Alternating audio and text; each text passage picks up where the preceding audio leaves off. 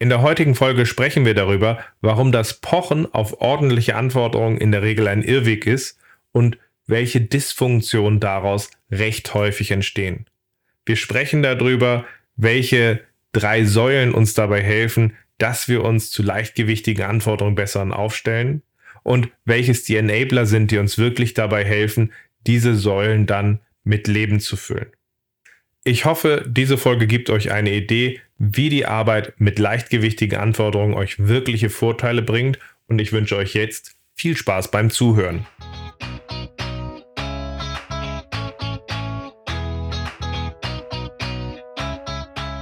Scrum ist einfach zu verstehen. Die Krux liegt in der Anwendung für deine Zwecke in deinem Kontext. Der Podcast Scrum Meistern gibt dir dazu Tipps und Anregungen. Moin Moin, in der heutigen Folge sprechen wir darüber, warum es ein Irrweg ist, auf ordentliche Anforderungen zu hoffen und sich besser zu mäßigen Anforderungen aufzustellen. Schön, dass du dabei bist. Mein Name ist Ralf Kruse. Ich helfe Organisationen durch Training und Coaching agile Herangehensweisen effektiv zu nutzen und das ohne Dogma und Methoden als Selbstzweck. Es fasziniert mich ja. In unglaublich vielen Umgebungen, die ich erlebe, hofft man darauf, dass wir endlich mal ordentliche Anforderungen haben, auch wenn wir mit Scrum arbeiten. Nein, vielmehr, man pocht darauf, dass wenn man jetzt eine neue Methode einführt, man es endlich doch mal schaffen sollte, dass der Fachbereich seine Sachen ordentlich beschreibt. Das Problem ist nur, ich bin seit 99 in der IT tätig und habe eigentlich schon immer von diesem Wunsch, von diesem Traum gehört, wenn wir doch nur mal endlich ordentliche Anforderungen hätten, dann könnten wir ja auch endlich ordentlich arbeiten. Da gibt es so Sprüche wie Shit in, Shit out und andere Sachen, aber die Wahrheit ist, ich kenne kaum eine Umgebung, in der man es wirklich gut geschafft hat, zu ordentlichen Anforderungen zu kommen. Nein, mehr noch, ich erlebe, wie Dysfunktionen aus dieser Haltung und aus dieser Hoffnung, aus diesen Pochen auf ordentliche Anforderungen entstehen. Konkret habe ich Umgebungen erlebt, wo man spannende Themen gar nicht erst formuliert hat als Themen, die man erreichen wollte, weil man sie halt nicht klar als Anforderungen zusammenfassen konnte. Und gerade diese Themen hätten in diesen Produkten einen Unterschied gemacht. Genauso erlebe ich es immer wieder, dass Anforderungen erst kurz vor dem Sprint auftauchen, also zumindest für die Entwickler sichtbar auftauchen und diese dann als ja, ich weiß, die habt ihr vorher nicht gekannt, aber hier ist jetzt unglaublich Druck hinter und diese müssen jetzt einfach in den Sprint und plötzlich wird man vor verendete Tatsachen gestellt und hat gar keine Möglichkeit, irgendwie Einfluss zu nehmen, das Produkt von der Orientierung zu gestalten oder auch einfach absurde Anforderungen aus dem Sprint fernzuhalten, weil der Druck einfach sehr groß gemacht wird und Scrum damit letztlich auch ein Stück weit ad absurdum geführt wird. Aber ich erlebe auch Product Owner, die in dem Versuch, die Anforderungen mundgerecht aufzubereiten, in einer adäquaten Art und Weise, die von den Entwicklern gewünscht wird, nicht nur ausgelastet, nein, überlastet und überfordert sind, um dieser Anforderung gerecht zu werden und dabei ihre Aufgabe, ihr Produkt strategisch zu einem Produktziel auszurichten, gar nicht mehr gerecht werden können, weil sie so in der Backlog-Administration und der Klein-Klein-Formulierung gefangen sind. Witzig wird es meines Erachtens zusätzlich auch noch, wenn man von Fachbereichen verlangt, dass sie doch gefälligst mal technische Attribute für die Produkte beschreiben sollen und diese dann mit reinbringen, ganz unabhängig davon, ob sie überhaupt diese Fähigkeit haben. Also ich habe da schon im Reporting-Bereich erlebt, dass ein Scrum-Team von einem Fachbereich verlangt hat, dass sie doch genau die Formularfelder, die dort in dem Report mit berücksichtigt werden sollten, benennen sollte, weil schließlich tut man sich schwer damit, das im Scrum-Team zu wissen und da können die das schon mal tun. Die haben echt geguckt wie so ein Kaninchen vor der Schlange. Die waren total überfordert, weil sie von solchen Sachen keine Ahnung hatten und nur sagen konnten, diese Art von Report haben wir. Wo die Felder sind, war denen völlig fremd. Und zu guter Letzt habe ich bei dieser Arbeitsweise, wenn wir die Anforderungen viel zu detailliert beschreiben an der Stelle, auch die Sorge, dass das Scrum-Team und insbesondere die Entwickler verlagert werden zu so einer Art verlängerter Werkbank. Also eigentlich der Punkt, von dem wir wegkommen wollten, dass sie halt einfach nur noch Spezifikationen reingegeben kriegen, die sie noch umsetzen sollen, wo doch die Idee eines wirklich guten Scrum-Teams war, dass sie ein proaktiver Lösungsanbieter für die jeweiligen Lösungen sind, die sie produzieren können und alle Fähigkeiten zusammen eben in diesem Scrum-Team bündeln und dabei halt eben auch aktiv gestalten können. Wenn sie jetzt einfach nur noch Ausführer von Spezifikationen sind, die möglicherweise auch noch an irgendwelche Sachzwänge gebunden sind, dann wird es natürlich absurd. Das ganze Zusammenspiel, was wir hier jetzt gerade dargestellt haben von den verschiedenen Absurditäten und Dysfunktionen, die entstehen, wenn man auf genauere und ordentlichere Anforderungen hofft, als man eigentlich eine, in einer Umgebung leisten kann, sieht man aus meiner Sicht am besten im Sprint Review.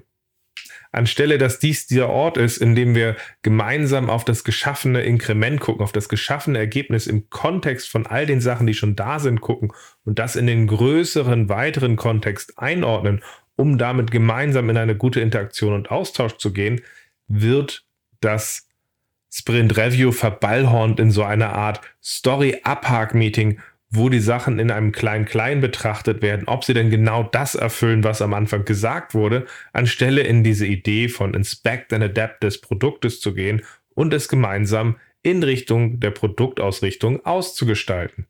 So gesehen es gibt hier eine ganze Menge Dysfunktionen, die aus dieser Herangehensweise und dieser Haltung in Scrum-Teams entstehen. Und ich halte die für gewichtige Gründe, sich mal zu hinterfragen, ob wir nicht eher mit leichtgewichtigen Anforderungen arbeiten sollten. Und ja, ich weiß natürlich dabei, dass die Punkte, dass man auf ordentliche Anforderungen hofft oder diese Arbeitsweise, die ich hier darstelle, auch in tradierten Modellen sehr lange, sehr intensiv äh, ausgelebt hat. Aber das ändert nichts daran, dass sie auch da noch nicht funktioniert haben, zumindest nicht da, wo ich es gesehen habe, und da auch zu diesen ähnlichen Dysfunktionen geführt haben. Und es aus meiner Sicht jetzt wirklich mal an der Zeit ist, zu sagen, wir arbeiten dann einfach mal mit leichtgewichtigeren Anforderungen und in diesem Spirit der Interaktion eines crossfunktionalen übergreifenden Teams, was sich gemeinsam aushilft und gemeinsam Schritt für Schritt von Sprint zu Sprint lernt und dazu dann den Fokus auf der Ausgestaltung des Produktes und der Arbeitsweise legt, auf Basis der geschaffenen Ergebnisse. Was uns jetzt natürlich zu der spannenden Frage bringt, wie können wir uns denn bitte zu mäßigen Anforderungen aufstellen? Wie können wir denn eher mit einer Lockerheit und leichtgewichtigen Anforderungen arbeiten, anstelle darauf zu pochen, dass im Großen wie im Kleinen das mal sauber ordentlich im Vorwege eines Sprints festgelegt wird? Um dorthin zu kommen, sehe ich letztlich drei Säulen, die es uns ermöglichen, mit leichtgewichtigen Anforderungen besser umzugehen und mit denen besser zu arbeiten. Als erstes und vielleicht auch als wichtigster Punkt sehe ich es so, dass in einem Scrum-Team die Summe der Entwickler alle notwendigen Fähigkeiten haben sollte, um aus, einem, aus einer leichtgewichtigen Anforderung aus Nutzersicht zu einer einsetzbaren Lösung zu kommen. Das heißt wirklich alle Fähigkeiten, technisch wie fachlich. Und dazu natürlich auch nochmal die Bitte an euch, hinterfragt euch mal, Seid ihr so aufgestellt? Seid ihr so aufgestellt, dass eure Entwickler wirklich alle Fähigkeiten haben, dass sie sich ein fachliches Item angucken können und daraus wirklich eine einsetzbare Lösung zu schaffen? Oder sind sie so aufgestellt, dass sie diese Fähigkeiten nicht haben und eigentlich darauf pochen, dass andere diese Sachen ihnen so zurechtschneiden, um ihre Unzulänglichkeit auszugleichen? Wenn wir jetzt alle Fähigkeiten haben, kann sich so ein Scrum-Team, können sich so die Entwickler in einem Sprint zusammenraufen und können halt einfach sich im Sprint-Planning auch fragen, okay, das haben wir vor uns. Was nehmen wir in diesem Sprint? Wie raufen wir uns dazu zusammen? Wie steuern wir über die Dailies nach? Und wie gucken wir danach im Sprint-Review auf das geschaffene Ergebnis, um daraus dann halt die richtigen Schlüsse zu ziehen und das Produkt weiter auszugestalten?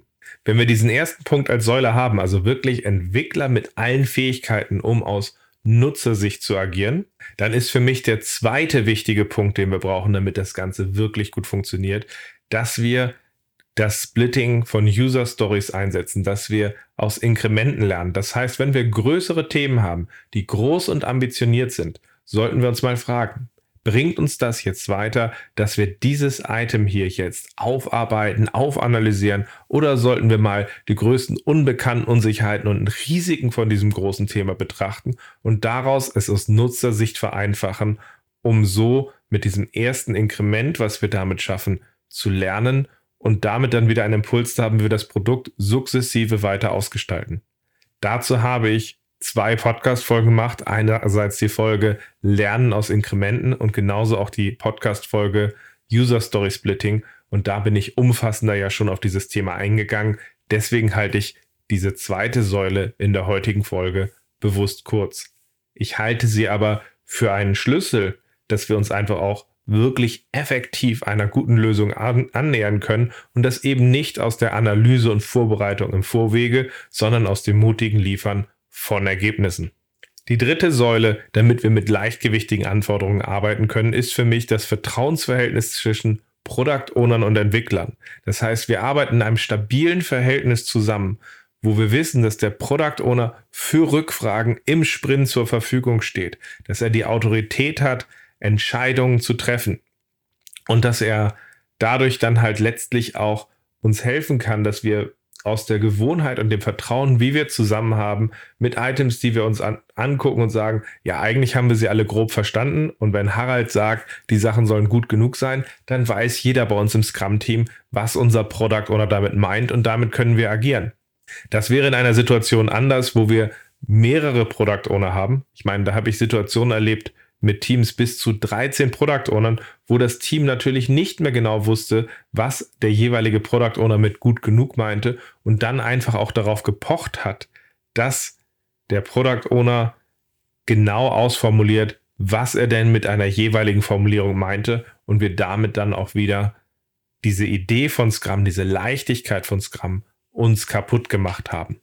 Zu diesem Vertrauensverhältnis gehört aber auch, dass der Deal zwischen Product Owner und Entwicklern gilt. Das heißt, dass im Sprint Planning man sich abspricht, okay, wir haben uns hier was grob vorgenommen. Wir werden dich, lieber Product Owner, proaktiv und früh mit einbinden, wenn wir Ungewissheiten haben. Und wenn wir dann später lernen, dass irgendwas falsch war an der Stelle, dann lernen wir das zusammen und bekommen ein Gefühl dafür, was hier wirklich der Level ist, den wir beschreiben sollen. Und wir beginnen nicht von Anfang an in eine Wagenburg-Mentalität zu gehen. Das heißt, es ist ein beidseitiges Vertrauensverhältnis und eine beidseitige Interaktion, damit das Ganze hier gut funktioniert. Diese drei Säulen stellen aber sicherlich nur einmal grob dar, was die, nennen wir es mal, Eckpfeiler sind, damit wir gut arbeiten können. Also diese Entwickler mit wirklich allen Fähigkeiten und nicht einfach nur der Technik, der dem Punkt nicht im Vorwege alles zu definieren, sondern aus Ergebnissen zu lernen und dem, dass wir zwischen Product Owner und Entwicklern zusammenarbeiten.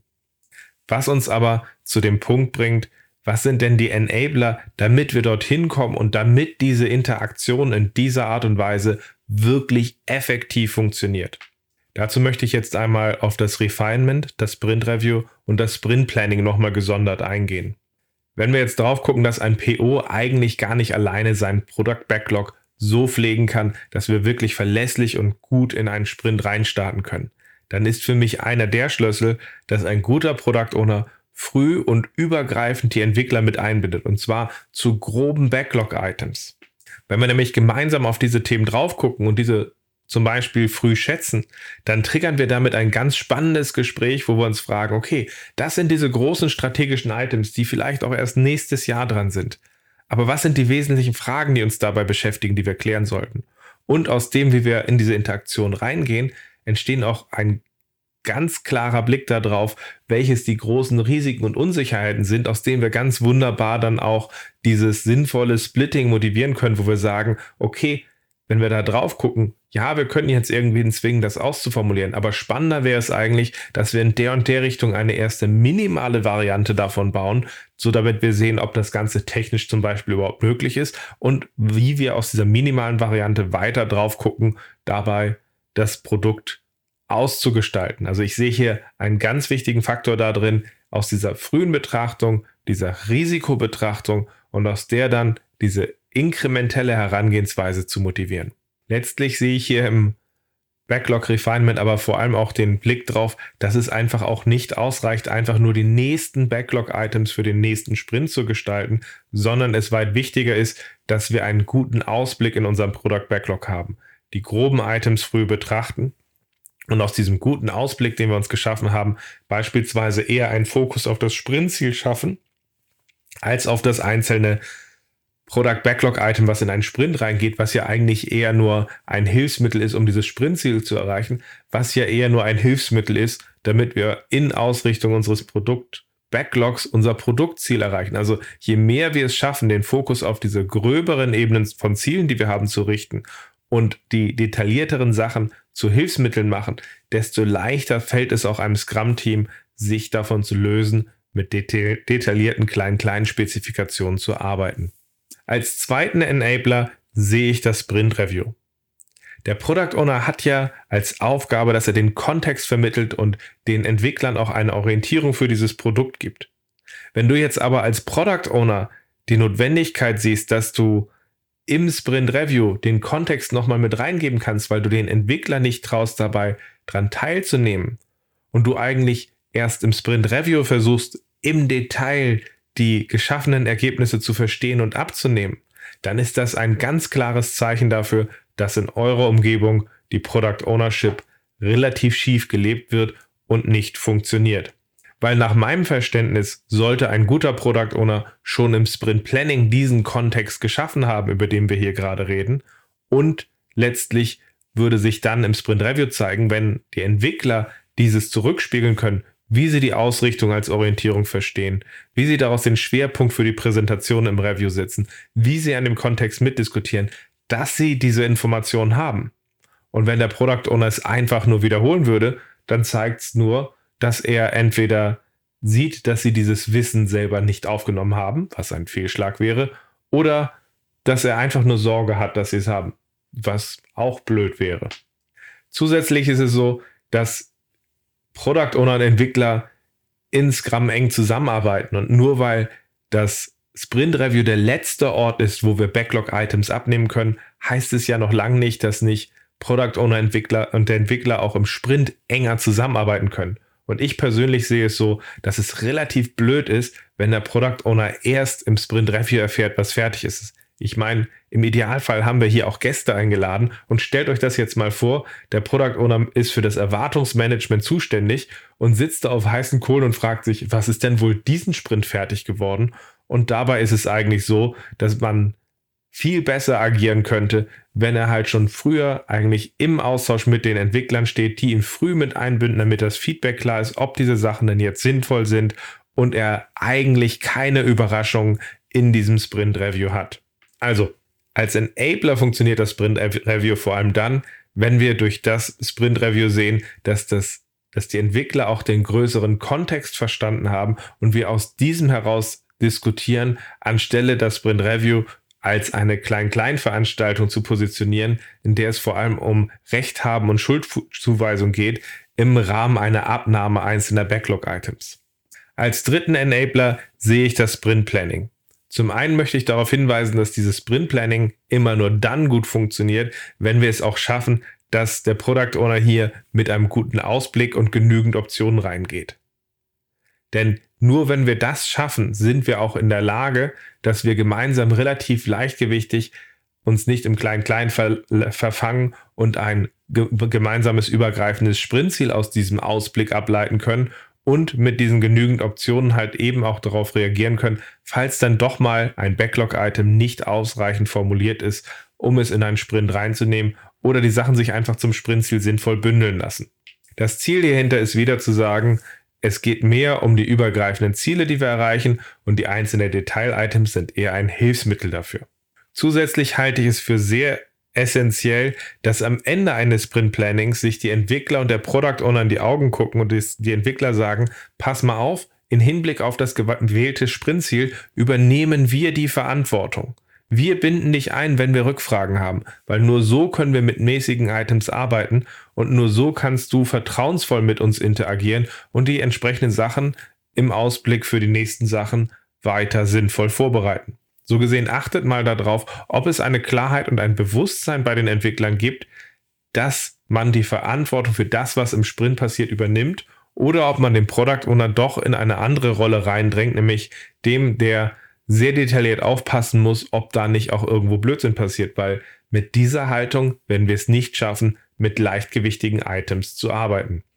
Wenn wir jetzt auf diese drei Säulen, die ich dargestellt habe, drauf gucken und auf diese drei Enabler mit dem, was im Refinement im Review und im Planning dazu gehört, damit wir gut mit leichtgewichtigen Anforderungen arbeiten, dann möchte ich noch einmal darauf hinweisen, dass der beste Startpunkt für mich, um das zu formulieren, der ist, dass ein Product Owner versucht, einen guten Ausblick mit groben Items zu schaffen, mit groben Backlog-Items, um mit denen in ein Gespräch zu den Entwicklern zu gehen, zu sagen, pass mal auf, das ist das Grobe, was wir hier vorhaben. Dazu wollen wir ambitioniert, schnell und gemeinsam arbeiten. Wie stellen wir uns dazu gemeinsam gut auf? Also nicht, wie grenzen wir uns ab mit irgendwelchen, das muss alles vorher da sein, bevor wir mit dir reden, sondern wie stellen wir uns zu diesen ambitionierten Vorhaben auf? Wie schaffen wir es hier früh durch schnelles Lernen aus Inkrementen zu Ergebnissen zu kommen? Wie schaffen wir es, euch als Entwickler dazu zu befähigen, dass ihr mit leichtgewichtigen Anforderungen aus Nutzersicht Wert stiften kann und wie schaffen wir es, dass wir in einem Vertrauensverhältnis hier agieren, anstelle uns abzugrenzen? Wie schaffen wir es, das Refinement, das Review und das Planning in diesem Sinne zu leben? Wenn ihr es schafft, dass dieses, dieser gemeinsame Workshop stattfindet auf Basis von groben Items, dann ist das für mich der Schlüssel, mit dem wir den Anstoß geben können, uns wegzubewegen von Überspezifikationen und Sachen, die mit Scrum und Agilität nichts zu tun haben um damit dann halt weitergehen zu können und wirklich auf einem neuen Level unser Produkt zu gestalten und zu leben. Wenn du dich aus dem, was ich gerade dargestellt habe, fragst, oh Gott, oh Gott, oh Gott, wie soll denn das funktionieren, dass man mit leichtgewichtigen Items auch zu guten Ergebnissen kommt? In meinem zertifizierten Scrum Master Training habe ich mir dazu bewusst vorgenommen, dass ich immer am zweiten Tag mit den Leuten in Minisprints Fragen von den Teilnehmern aufarbeite. Das heißt, wir schaffen Minisprints, wo wir User Stories aus, den, aus einem Teil der Fragen der Teilnehmer schreiben und mit denen direkt postwenden wiederum in einen Sprint gehen und diese als ausführbare Items umsetzen. Diese Anforderungen sind nie perfekt, aber im dritten Sprint entsteht immer ein gutes Gefühl dabei, wie man mit mäßigen Anforderungen gute Ergebnisse erreichen kann. Wenn dich interessiert, dass du so etwas mal von erster Hand mehr erleben willst, würde ich dir raten, komm mal gerne zu mir in mein Scrum Master Training. Da kann man diesen Teil recht gut erleben. Wenn du dich fragst an der Stelle, wie man es aus Product Owner Sicht schafft, dafür einen guten Kontext zu schaffen, eine gute Orientierung zu schaffen, ohne sich im Detail zu verlieren, dann mache ich als Counterpart dazu in meinem Product Owner Training genau diesen Weg. Ich versuche dabei, indem wir schrittweise von der Idee zum Backlog gehen, das so aufzuarbeiten, dass wir halt möglichst viel diesen rahmenden Kontext für eine Arbeit mit leichtgewichtigen Anforderungen schaffen, mit dem man dann ganz wunderbar in ein Gespräch gehen kann mit den Entwicklern sagen kann, so ist der Kontext, das ist die Ausrichtung, das sind die groben Items. Und jetzt habe ich vor allem eine Frage. Wie schaffen wir es dazu, effektiv zusammenzuarbeiten, ohne uns einfach abzugre äh, abzugrenzen, wie wir das viel zu oft in der Vergangenheit gemacht haben?